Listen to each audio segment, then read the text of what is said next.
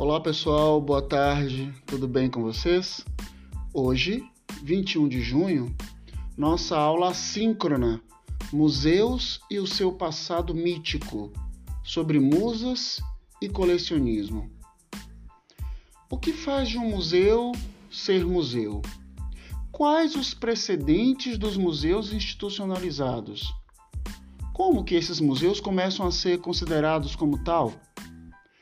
Quais os impulsos sociais que tornaram o museu uma possibilidade? Bem, a palavra museu ela é oriunda do termo museion ou o templo das musas. Um templo, uma mistura de templo e instituição de pesquisa voltado para o saber filosófico e a inspiração artística na Grécia antiga. Bom, vocês sabem, na mitologia grega, que as musas são as filhas de Zeus e Mnemosine. Zeus, na mitologia grega, representa o deus dos deuses, e Mnemosine, a deusa da memória.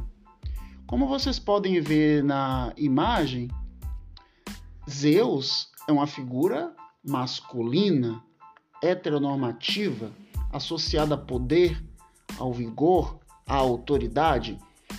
E Mnemosine, como essa imagem está mostrando aí para vocês, é uma figura feminina, lânguida, serena.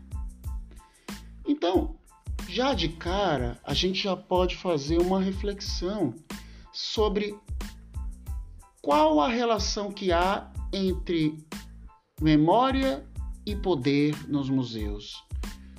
Os museus são o lugar do poder da memória ou da memória do poder? As musas, filhas da união de Zeus com Mnemosine, eram as responsáveis por inspirar as pessoas que buscavam no Templo das Musas inspiração para produzir, para criar, para pensar.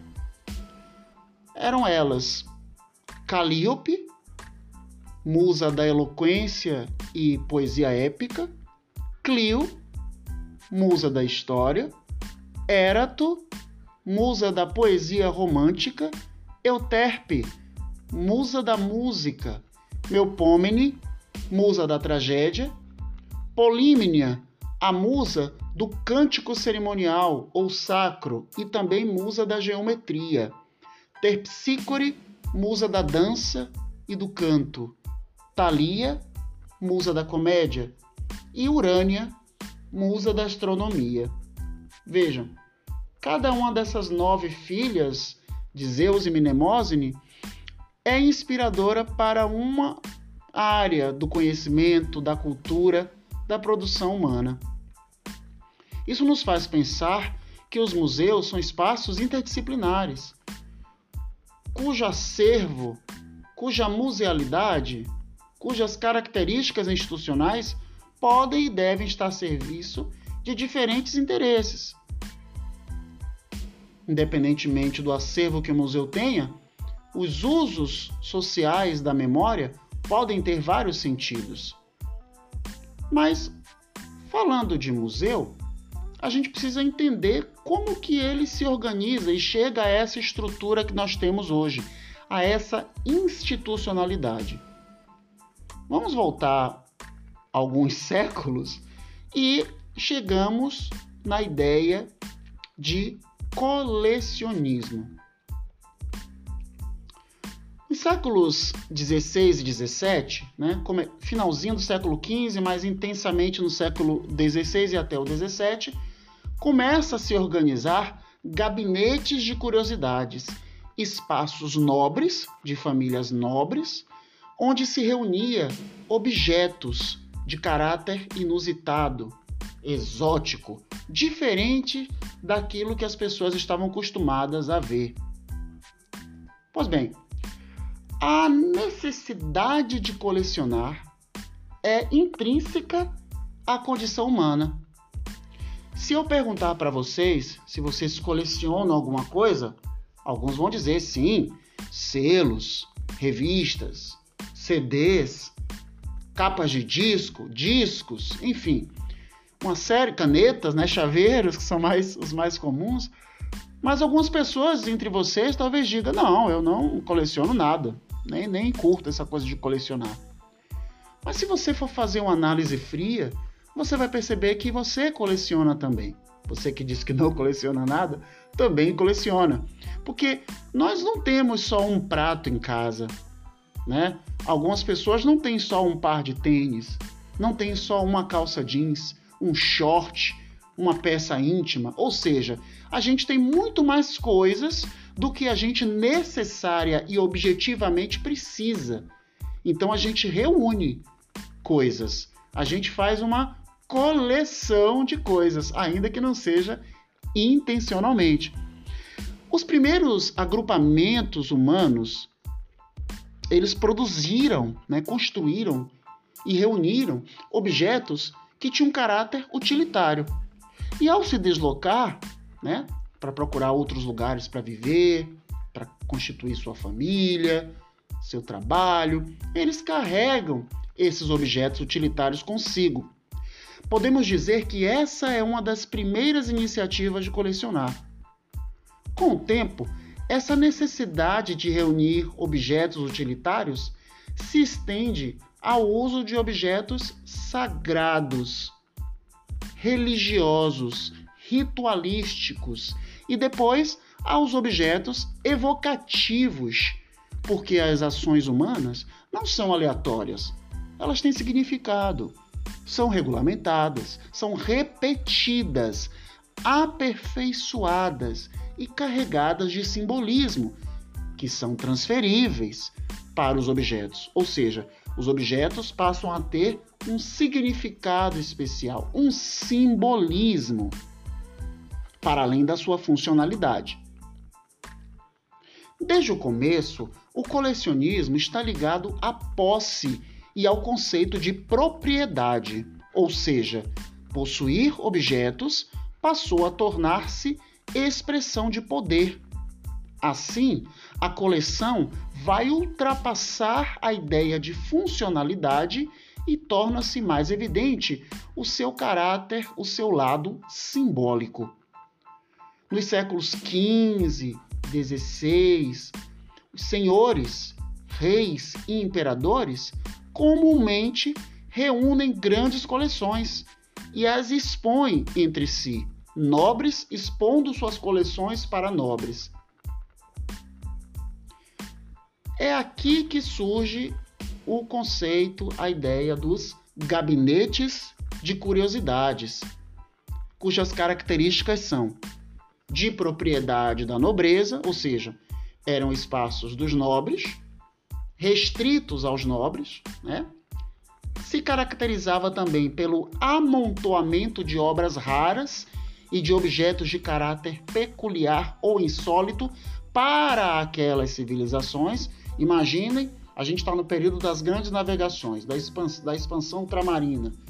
Então a Europa não conhece a África, não conhece as Américas, né? não conhece o Oriente Médio. E aí começam essas navegações a explorarem novos territórios, conhecerem outras civilizações, e aí eles trazem esses objetos dessas civilizações, né? Seja por roubo, por compra, por troca, né? Ou por presente dessas civilizações que eles encontram, conhecem, enfim. Então, algumas coisas que eram comuns para aquelas civilizações, para a Europa era uma grande novidade, né? Os animais que viviam ali naquela, naquele país, naquela determinada civilização, na Europa eram grandes monstros, bizarros, exóticos. Então, esse amontoamento de obras raras e de objetos de caráter peculiar ou, ou insólito, oriundo, vindo dessas expedições, né, ultramarinas, elas, essa característica também vai marcar os gabinetes de curiosidade. E uma outra, terceira e muito importante característica é justamente a busca por esse caráter exótico, o curioso, o bizarro, motivava a investida em grandes empreendimentos marítimos para que esses navegadores trouxessem para os reinos né, e para os nobres esses objetos ditos diferentes. E aí essas coleções começam com o tempo a se organizarem, a serem organizadas em duas grandes categorias: a naturalia e a mirabilia. Naturalia era aquela categoria que dava conta dos objetos vindos localizados no reino vegetal, animal e mineral. Então, restos, carcaças de bicho, né? ossos de bicho, os próprios bichos taxidermizados, ou ainda vivos, mas que depois passavam por um processo de, de taxidermização, enfim. Todos esses objetos, todos esses é, representantes do reino vegetal, animal e mineral eram organizados na categoria de naturalia.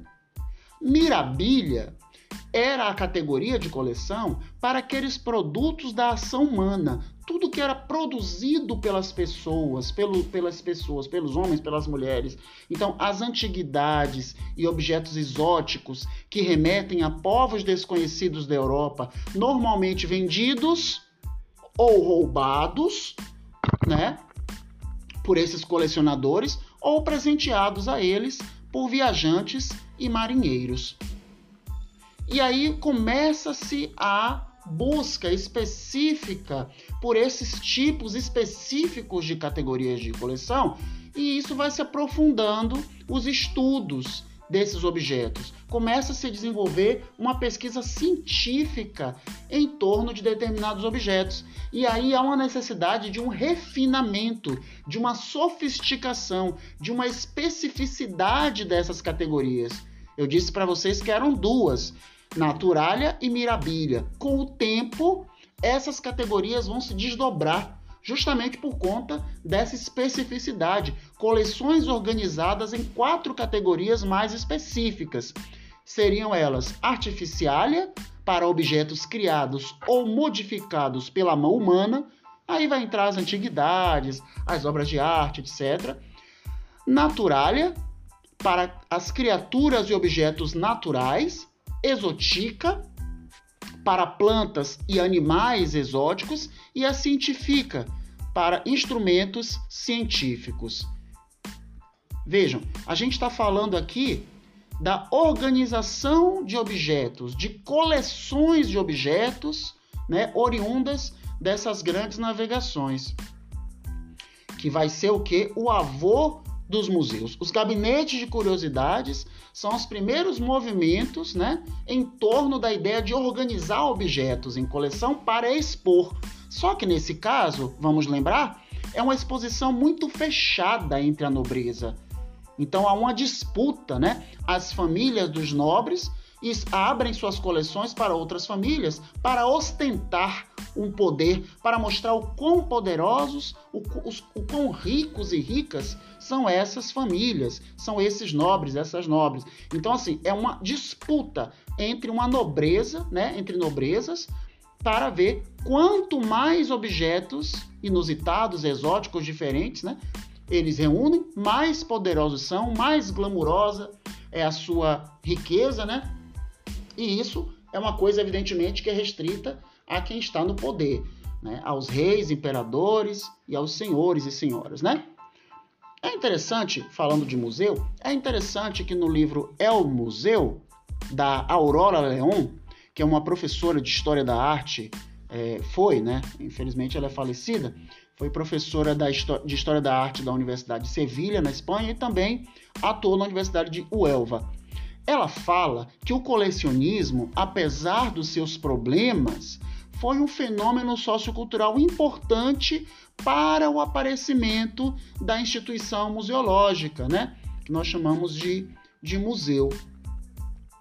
E o conceito de museu, como conhecemos hoje, Ele começa, bom, ele é oriundo do templo, do templo das musas, do museion, como eu falei para vocês, né? Mas esse conceito institucional, não a nomenclatura, a institucionalidade, né? Essa ideia do prédio, do acervo, né? De, de organizar as coisas num prédio para expor para alguém, essa ideia começou a ser gestado na Idade Média, quando a igreja reuniu grandes coleções de caráter sagrado Guardem essa informação, porque a gente, ao longo da nossa trajetória na disciplina, a gente vai falar algumas vezes da necessidade de nós desconstruirmos esse caráter, essa atmosfera sagrada que os museus têm, que começa aí, por conta dessas coleções da, é, sacras, né, sagradas da igreja, e por seu caráter austero, né, a gente está falando de igreja, né, da igreja católica, então essa coisa austera essa coisa do respeito solene, isso acaba carregando os museus até hoje. Vocês vão ver hoje, em visitas de museus, professoras ou os próprios profissionais de, de alguns museus dizendo para os visitantes: olha, vocês não pode fazer barulho, mão para trás, não pode tocar em nada. Quer dizer, é, o museu vira um espaço do não, não pode, não pode, não pode, né? Isso muito tem que ver com essa origem sagrada dessas coleções da Idade Média, né, da igreja. Então, o museu é ao mesmo tempo símbolo e guardião do patrimônio. É ele mesmo um patrimônio e dentro dele tem patrimônios preservados, guardados. Patrimônio que, a princípio, se refere aos bens que podem ser transmitidos aos herdeiros e herdeiras e que, em sentido mais amplo, abarca tudo o que nos cerca, que nós reivindicamos como nosso.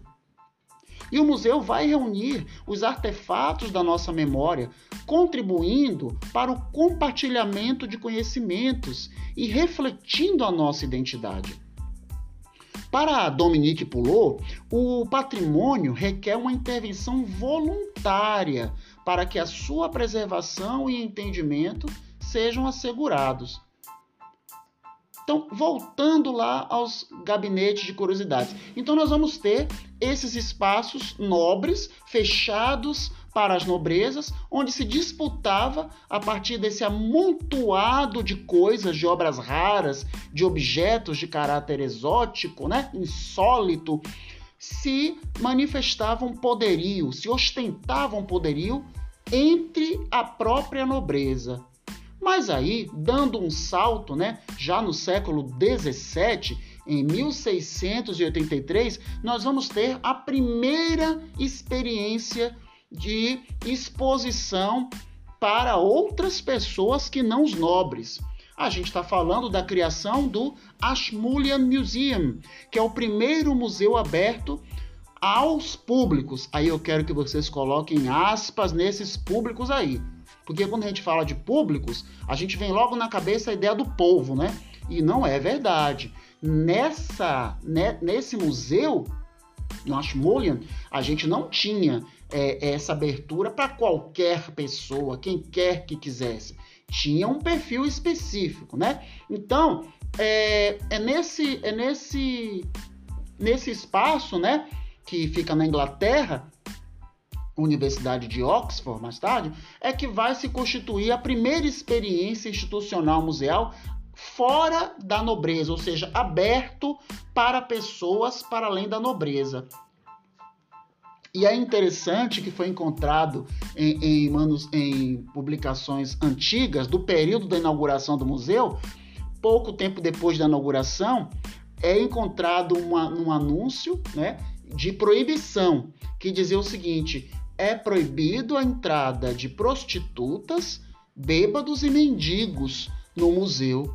Aí a gente pensa, né? Puxa vida, o que será que fazia um bêbado frequentar um museu? O que, que as prostitutas faziam no museu? O que, que os mendigos faziam lá? Porque se estavam sendo proibidos de entrar, é porque frequentavam, né? Se teve um dia que eles de decidiram proibir a entrada, é porque antes não era proibida. E aí a gente fica pensando, né? O que será que essas pessoas, esse perfil de pessoas faziam naquele espaço, né? Muito interessante. Pois muito bem. É, Essa experiência é interessante a gente, a gente é, pensar nessa experiência do primeiro museu aberto ao público, né? Entre aspas, é interessante a gente pensar no objeto, na exposição e no discurso, né? Ao redor desse objeto que está sendo exposto. No, no, texto Antropologia dos Objetos, Coleções, Museus e Patrimônios, o professor José, antropólogo José Reginaldo Gonçalves, ele fala dessa teia de significados que atravessa os objetos em exposição, né? E que também o constitui dentro de uma narrativa. Tem um trecho que eu queria ler para vocês, que está nessa publicação que eu acabei de citar, né? é, Antropologia dos Objetos, Coleções, Museus e Patrimônios, que diz o seguinte: o professor Reginaldo diz o seguinte: o espaço material dos museus é constituído social e simbolicamente pelo tenso entrecruzamento de diversas relações entre grupos étnicos, classes sociais, nações, categorias profissionais, público, colecionadores, artistas, agentes do mercado de bens culturais, agentes do Estado, etc. As ideias e valores que norteiam essas relações são dramatizados por meio de uma teia de significados, cuja coerência e estabilidade são permanentemente ameaçadas por questionamentos externos e internos ao próprio campo. Então repare, o museu não é um espaço que a gente possa romantizar, né? Como algumas pessoas dizem, ah, o lugar, o museu é um lugar de preservação da memória. Não é bem assim. O museu é um lugar de disputa, de disputa de memórias, né? Quem é essa memória que está sendo ali preservada naqueles objetos? Quem tem interesse naquela preservação? Qual é a linguagem? Né? A gente chama de linguagem expográfica ou discurso expográfico ou narrativa expográfica, né? Que é aquela comunicação visual é, é, plasmada, estruturada na forma como os objetos são colocados, nos textos que se coloca ali, nas etiquetas que se coloca junto, né, na legenda que se coloca junto dos objetos. Quer dizer, essas informações todas, essa, essa comunicação visual toda, disposição dos objetos, iluminação total, isso tudo faz parte de uma teia de significados, né? É uma, é uma, é uma narrativa, é uma, um discurso que é disputado politicamente por diferentes interesses. Então é para a gente não romantizar os museus. Não podemos tomar os museus de uma perspectiva romântica, mas sim numa perspectiva política, crítica, entendendo que os museus estão sempre a serviço de uma narrativa. A questão é, essa narrativa, a narrativa hegemônica, o museu está preservando a memória de um poder hegemônico ou ele está a serviço do poder das memórias ele está conversando, dialogando, respeitando as diferentes expressões, diferentes narrativas, diferentes memórias que estão sendo ali é, contempladas, né? É uma reflexão que a gente precisa fazer. É interessante que o Renascimento italiano europeu, né, com o humanismo e o estudo dos testemunhos da arte clássica europeia, eles vão contribuir muito para a criação do conceito de museu moderno como nós conhecemos. A Vera Regina Greco, que é uma pesquisadora em museologia da, da Federal do Rio Grande do Sul, ela nos explica que o termo museu ele começa a ser utilizado no sentido próximo ao que nós conhecemos hoje por um banqueiro e político italiano, o Cosimo de Medici, que assim chamou de museu né, a sua coleção de códices e curiosidades. O humanismo renascentista europeu ele vai acrescentar aquele valor de hedonismo e de economia que a obra já tinha, né, é, que, é, que é uma herança romana, o, o humanismo vai acrescentar um valor formativo, científico, para formar o homem educado. E aí a gente está falando do homem de propósito, porque né, a, é, é, a, a educação é evidentemente machista, né? Para o homem. A ideia é formar homens, né? O pensamento científico é um pensamento para o homem, do homem, né? A mulher não pensa, a mulher não tem direito de pensar, de produzir ciência, produzir conhecimento, muito menos ter acesso a ele. Então é uma lógica extremamente machista, patriarcal, né? Que vai fazer com que os, os museus sejam espaços voltados para a formação, para o cientificismo, né? Para além do aspecto hedonístico e econômico que a obra já tinha, a obra lá exposta já tinha. O valor do objeto clássico vai ser agora estético e histórico também. O material do passado aí está para recriar e reinterpretar, reinterpretar a cultura clássica.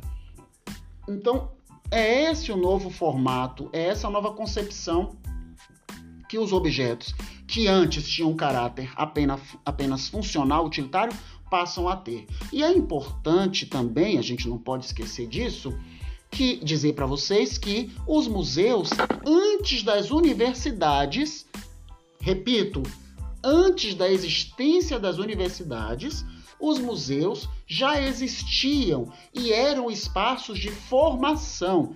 Lembrem-se, nos gabinetes de curiosidades, aqueles espaços expositivos que antecedem aos museus, já tínhamos o que? O interesse dos cientistas, pesquisadores, dos colecionadores que queriam saber um pouco mais sobre aqueles objetos. Eles viam, sei lá, uma carcaça de um crocodilo e aí queriam estudar a anatomia desse crocodilo, a textura, né?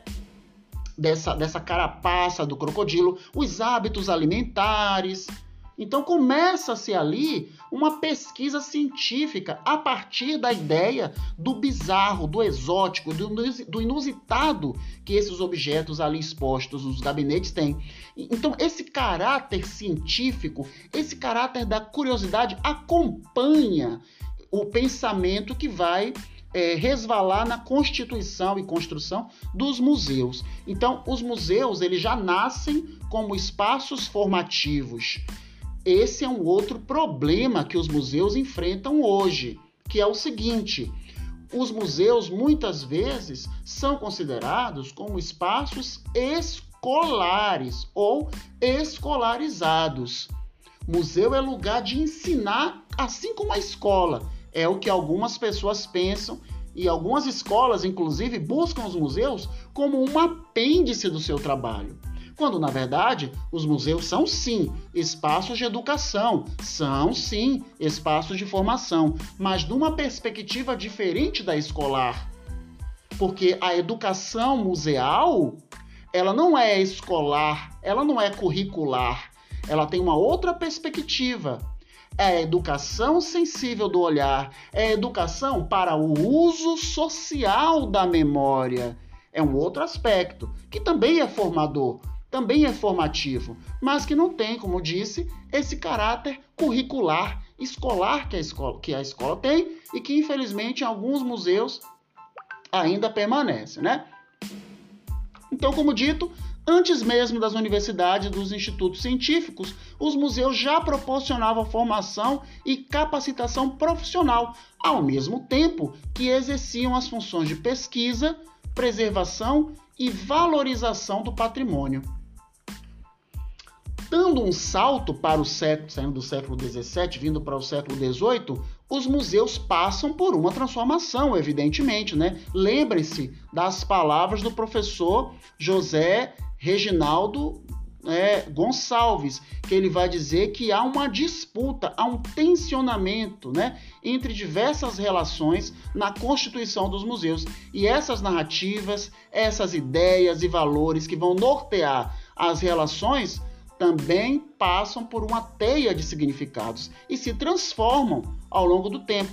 E no século XVIII, o museu também vai ter é, características específicas, diferentes daquelas anteriores, né, que nós vimos no século no século XVII. A gente vai ter agora, no século XVIII, um museu já institu institucionalizado, um museu como uma instituição né, como uma agência do Estado, né, como agência de uma nação, de um país, a serviço do interesse de um, de uma, de um poderio institucional. Né? O museu, ele vai no século XVIII, ele vai se constituir como um museu escolar, como um espaço de formação. E ele vai manter aquele caráter lá do gabinete de curiosidades, né? Que é o que? Um caráter de classificação. O museu vai se preocupar em classificar o seu acervo. Vai ser um museu classificador. E isso vai é, coincidir com a formação dos Estados nacionais europeus.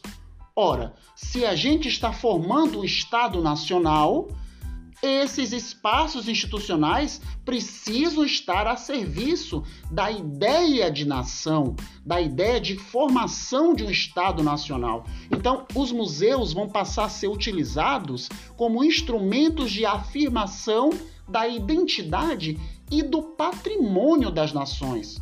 Aí a gente vai ter como exemplo, como vocês podem ver aí nos slides, né? O exemplo do Museu Britânico, que é de 1753, né, Museu da Inglaterra, né? Vocês vão ter o Museu Militar de Lisboa, que é muito interessante, porque veja, a gente está falando de formação dos Estados Nacionais. E o que é que quer um museu militar?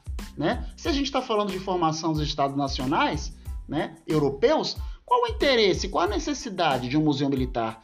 Ostentar o poderio militar, o poderio bélico que essa nação tem. Então, o museu é uma espécie de propaganda onde Portugal, em 1851, vai dizer para as outras nações: nem vem que não tem. Aqui a gente está armado e muito bem armado. Né? Então, é, essa, essa ostentação das armas do Museu Militar de Lisboa é um exemplo dessa propaganda institucional que os museus passam a ser né, no século XVIII como é, projeção da ideia que esse, que esse Estado nacional, que essa nação, quer passar para o resto do, do mundo europeu, né? E aí vocês vão ter também, em 1746, a criação do Museu Martin von Wagner, ou Palácio de Würzburgo, né, na Alemanha. É um, é, um, é um museu que depois se tornou palácio e hoje é uma, é uma universidade. E o Museu do, do Louvre, né, o famoso Museu do Louvre, de 1793. Então, reparem, cada, cada país com seus museus vai querer ostentar uma identidade nacional. Né? Um, vai, um vai querer se identificar mais com as artes, eu quero ser conhecido pelo resto do mundo como um país das artes. Outro vai se dedicar mais à pesquisa científica, né, à tecnologia. Não, eu quero ser conhecido como um grande expoente da produção científica tecnológica. Outro mais armamentista, né? Outro mais do pensamento intelectual acadêmico, quer dizer, é a formação dos estados nacionais e formação também de identidades nacionais europeias no século XVIII. Bom, no século XIX, avançando no tempo, né? E aí o museu ele também passa por algumas transformações na sua concepção, na sua concepção e na sua institucionalidade também. Ser um museu ordenador, repare, no, no século XVIII nós tínhamos um museu classificador. Agora, a gente, para além da ideia de classificar, a gente quer ordenar, a gente quer harmonizar essas classificações, a gente quer departamentar essas exposições. Então o museu vai ser um museu ordenador, preocupado com a ordem, com a organização desses acervos. Vai se manter no século XIX a mesma ideia do gabinete de curiosidades, a acumulação a acumulação continua sendo um grande mote, uma grande preocupação dos museus. Quanto mais coisas eu tenho no museu, melhor e mais interessante é o meu museu, mais poderoso é esse museu e, portanto, essa nação que o, que o constitui, né? Então, essa ideia do acúmulo, que infelizmente até hoje está presente em muitos museus no mundo, né? Não só no, no Brasil, mas no mundo, né? Ainda acompanha os museus, né? Especialmente os museus ditos coloniais, né? Com, a, com a pegada, com um pensamento é, colonial hegemônico. E também é no século XIX, repare, a gente está pensando no século XIX, né? É, é, iluminismo, né? Revolução Industrial, essas grandes articulações, esses grandes levantes né? da burguesia. Reparem, a ideia é criar a reconstituição do passado. Esses museus do século XIX, eles querem apresentar para, para as pessoas que visitam os museus uma ideia do passado, uma reconstituição do passado. É quando nasce o conceito de resgate, que é muito usado, né? A gente vê aí, vê e ouve a torta e a direita, como se diz lá em Brasília, a torta e a direita, a gente ouve a palavra resgate. Ah, vamos resgatar a memória de tal coisa. Vamos resgatar a cultura de tal lugar. Essa ideia de resgate é uma ideia de fabricação do passado. É quando o poder hegemônico, né, quando o Estado-nação quer dizer para as pessoas qual a origem delas, de onde elas vieram, quem elas são. E aí a narrativa do museu vai estar a serviço desse discurso. Mas observem, essa é uma verdade do poder, não necessariamente a verdade histórica. Então há uma manipulação de dados, de informações Logo, a gente pode entender que a palavra resgate é uma palavra falaciosa, mentirosa. Não dá para resgatar o passado, é impossível. A gente vai falar um pouco mais disso ao longo da nossa disciplina, mas essa já é uma palavra que vocês já podem aí riscar, né, do vocabulário dos estudantes de museologia decoloniais, né? A gente não deve falar em resgate, porque primeiro o resgate não existe né? é uma mentira, e segundo, é um conceito perverso que engana as pessoas, que diz fabricar um passado que na verdade é só uma narrativa né, do poder hegemônico da época. Bom, a partir das grandes revoluções né, e, da própria necessidade que é, o pensamento do iluminismo vai provocar na, nas sociedades, né, nos Estados Unidos, Inglaterra, França, a gente vai ter, nesse finalzinho do século XIX, os museus começando a abordar temas que antes não trabalhavam. Então vocês vão ter o um museu falando, no final do século XIX, tá? Vocês vão ter museus falando de tecnologia, né? Os museus vão estar preocupados com o operariado e aí os museus vão se tornar grandes centros de educação de massas, né? as massas começam a fluir aos museus, os museus começam a ser espaços de formação, de educação dessas, dessas massas, desse operariado, né? O, o, o museu preocupado também em ser um espaço formador para que essas pessoas se capacitem né, se formem e sejam capazes de trabalhar e gerar riquezas para o Estado. Então, a educação das massas passa a ser também uma preocupação dos museus no final do século XIX. E as massas que a gente está falando aqui são a educação para o operariado, preparar as massas para o operariado, né? E também começa-se a falar nos museus de um tema polêmico, que é a desigualdade social. A desigualdade social começa também a aparecer como tema de exposição a partir do século do século XIX. Eu queria é, pedir a vocês para dar só um intervalinho para falar de uma pessoa muito importante que está relacionada com a própria construção do pensamento museológico brasileiro, que é uma mulher paulista chamada Valdisa Rússio Camargo Guarnieri, né?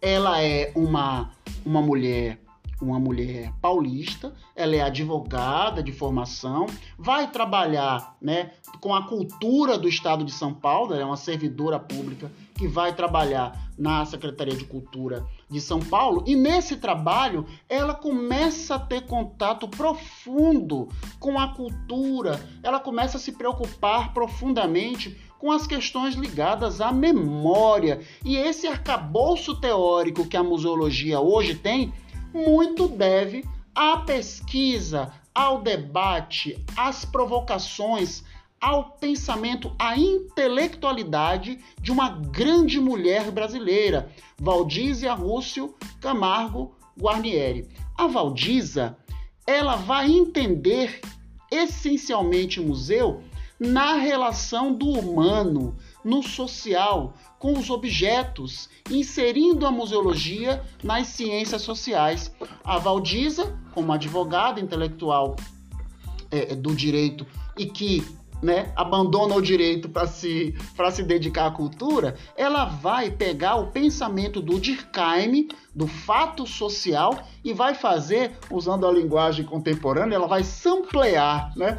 Ela vai fazer um sampler desse conceito de fato social do Durkheim e vai trabalhar com o conceito de fato museal. Ela vai dizer que existe uma coisa chamada fato museal, que, segundo ela, é a relação do museu com o homem, nas palavras dela, na época, né? Mas a gente entende que é pessoas, humanidade. Então, o museu, as pessoas e a realidade na qual o museu e as pessoas estão inseridos. A Valdisa fala em fato museal, né? Que é o que é que é o museu se relacionando com a sociedade, calcada na dimensão social.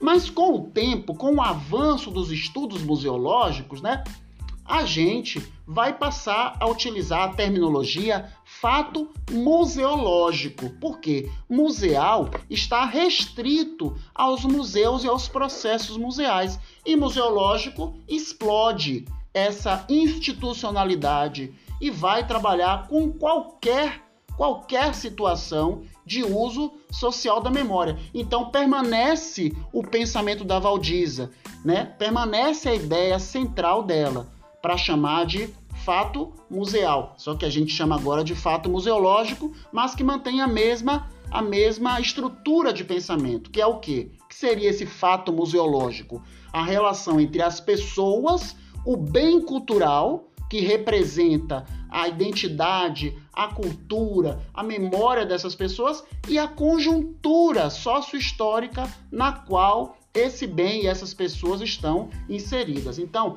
qual que é o objeto científico da museologia? Qual que é o objeto de estudo da museologia? O fato museológico, a interrelação entre bem cultural, ser humano e realidade. É essa, esse tripé que constitui o nosso é, objeto científico, né? aquilo que vai estruturar o nosso pensamento museológico. A gente vai falar muito da Valdisa, vocês vão ler e vão estudar algumas coisas a respeito dela nas atividades que desenvolveremos nas próximas aulas, especialmente na formação dos grupos que irão trabalhar, né?